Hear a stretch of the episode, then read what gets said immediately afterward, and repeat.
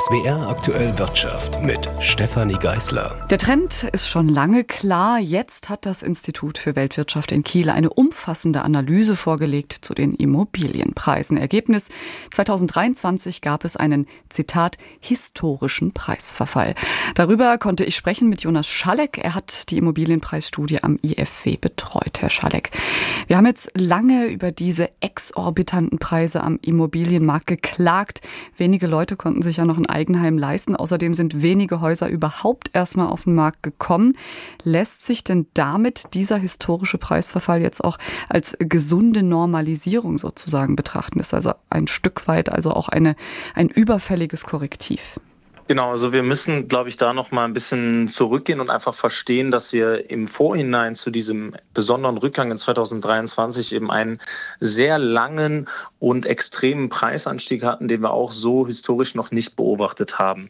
Das heißt, dieser Preisrückgang jetzt ist eben eine Korrektur, die ausgelöst ist durch verschiedene externe Faktoren die wir durchaus als eine Korrektur bezeichnen können, die nicht nur negative Aspekte hat. Das heißt, wenn ich jetzt als Käufer mich für eine Immobilie interessiere, ist es einfach so, dass ich weniger bezahlen muss. Natürlich auf der anderen Seite muss man beachten, dass die Immobilienwirtschaft und die Bauwirtschaft einen relevanten Faktor beiträgt zu unserem Bruttoinlandsprodukt. Und da hängen natürlich viele ja, Akteure in diesem Markt drin, die eben davon nicht profitieren, dass wir eben weniger Transaktionen sehen, weniger Transaktionsvolumen. Und das ist natürlich für einige Akteure am Markt eben nicht vorteilhaft.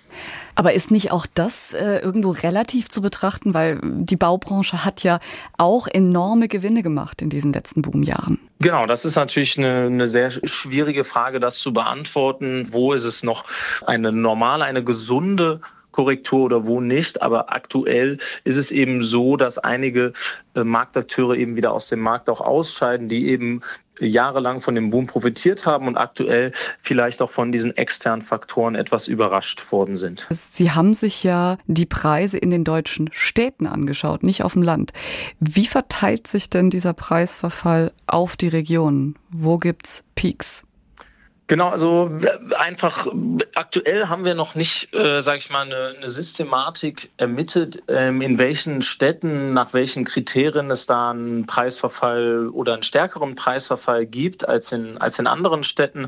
Was wir zum Beispiel beobachten, ist aber, dass wir in, in Frankfurt und Stuttgart einen deutlich stärkeren Rückgang beobachten als in Berlin ohne dass wir gleichzeitig ermittelt haben, was die Gründe dafür sind. Sie haben schon angesprochen, jetzt stecken hinter diesem Preisverfall ja zwei Hauptgründe. Zum einen ist da ähm, in der Kundschaft, sage ich mal, eine große Verunsicherung durchs Gebäudeenergiegesetz, weil man ja als Käufer, Käuferin mitunter teure Investitionen scheut.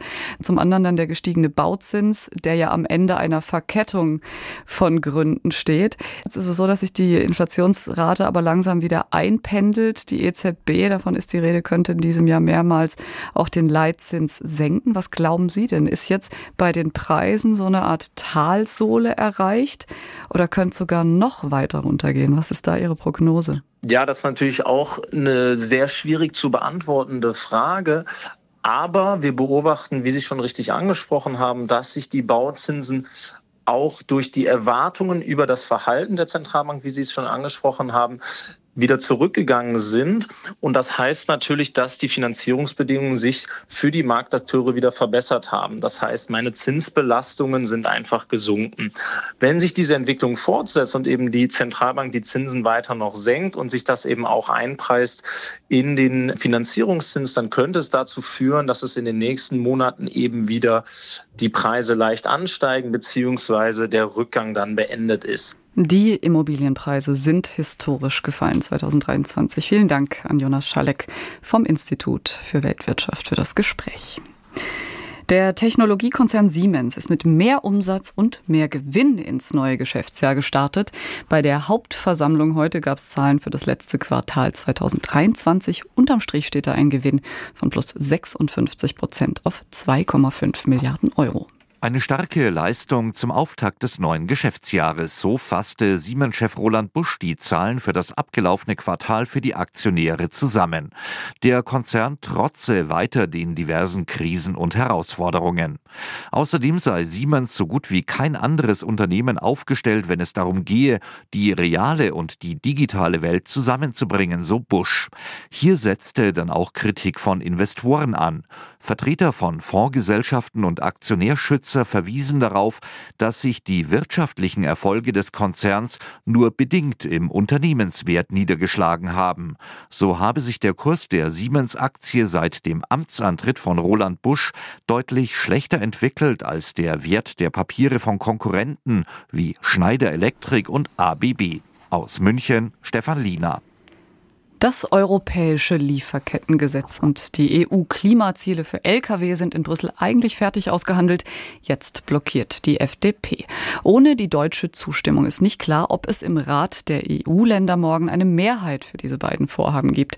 Das ist eigentlich nicht das übliche Vorgehen in Brüssel. Die finale Abstimmung gilt eigentlich als Formalie.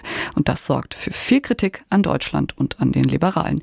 Die halten die ganze Aufregung für übertrieben. Aus Straßburg berichtet Sabrina Fritz. März. Moritz Körner sitzt für die FDP im Europaparlament. Personenschutz braucht er noch nicht, im Gegenteil. Wenn man den 33-Jährigen in diesen Tagen trifft, wirkt er ganz entspannt. Also ich habe jetzt eine ganze Woche mit äh, europäischen Kollegen zusammengesessen in der Fraktion, abends äh, auch äh, mit Kollegen so und ehrlich gesagt, das war kein großes Thema. Ich glaube, es ist ein sehr deutsches Thema. Er gibt aber auch zu, dass sich die Stopppolitik seiner Partei in den letzten Wochen gehäuft hat. Erst das Nein zum Verbrenner aus, jetzt weniger Abgase für Lkw und das Lieferkettengesetz. Laura Wolters ist SPD-Abgeordnete aus Holland und sie ist hörbar sauer auf die Liberalen. Es ist das dritte Mal, dass die FDP das aufführt. Es ist langsam wirklich problematisch, in Europa noch Entscheidungen zu treffen. Wolters ist die Berichterstatterin für das Gesetz. Das heißt, sie hat es vorbereitet und alle Änderungen begleitet. Der Vorwurf, das Gesetz schade Unternehmen, wie von der FDP behauptet, sei Quatsch. Uh, die FDP war in den Jahren in allen Phasen dabei. Wir haben einen Deal gemacht, der die Interessen der Unternehmen berücksichtigt. Es ist kein Zufall, dass viele große Unternehmen das Gesetz gut finden. Die Großen ja, aber was ist mit den Kleinen? Angelika Niebler von der CSU sagt, die seien eigentlich verzweifelt, dass sie jetzt schon wieder was dokumentieren müssen. Inhaltlich hat sie auch Bedenken gegen das Lieferketten-Sorgfaltsgesetz. Müsste sie der FDP da nicht dankbar sein, dass die nochmal nachverhandeln wollen? Eine Bundesregierung soll nicht nachverhandeln, sondern soll sich einfach in den kompletten Gesetzgebungsprozess konstruktiv einbringen. Ja? Und, und, und nicht einfach sagen, ich lasse das laufen, laufen, laufen und in der letzten Minute blockiere ich dann alles. Beim Wurst- und Gesetze machen soll man ja nicht zuschauen. Bei einem EU-Gesetz kommen besonders viele Zutaten zusammen. Die Interessen von 27 Staaten, von Griechenland bis Polen, jahrelange Abstimmungsprozesse, dazwischen wechselnde EU-Vorsitze. Und am Ende muss zwischen drei Parteien ein Kompromiss gefunden werden. Dem Parlament, der EU-Kommission und den Ländern. Darum der berühmte Trilog, der oft bis spät in die Nacht geht.